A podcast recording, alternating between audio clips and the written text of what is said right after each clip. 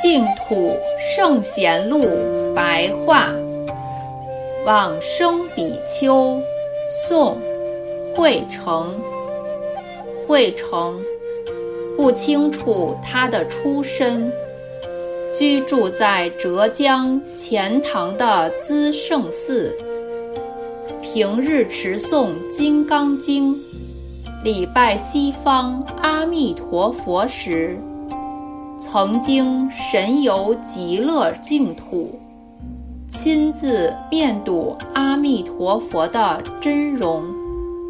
不久之后，在山谷之中堆积木柴，在堪臼中称念佛号，引火自焚而往生。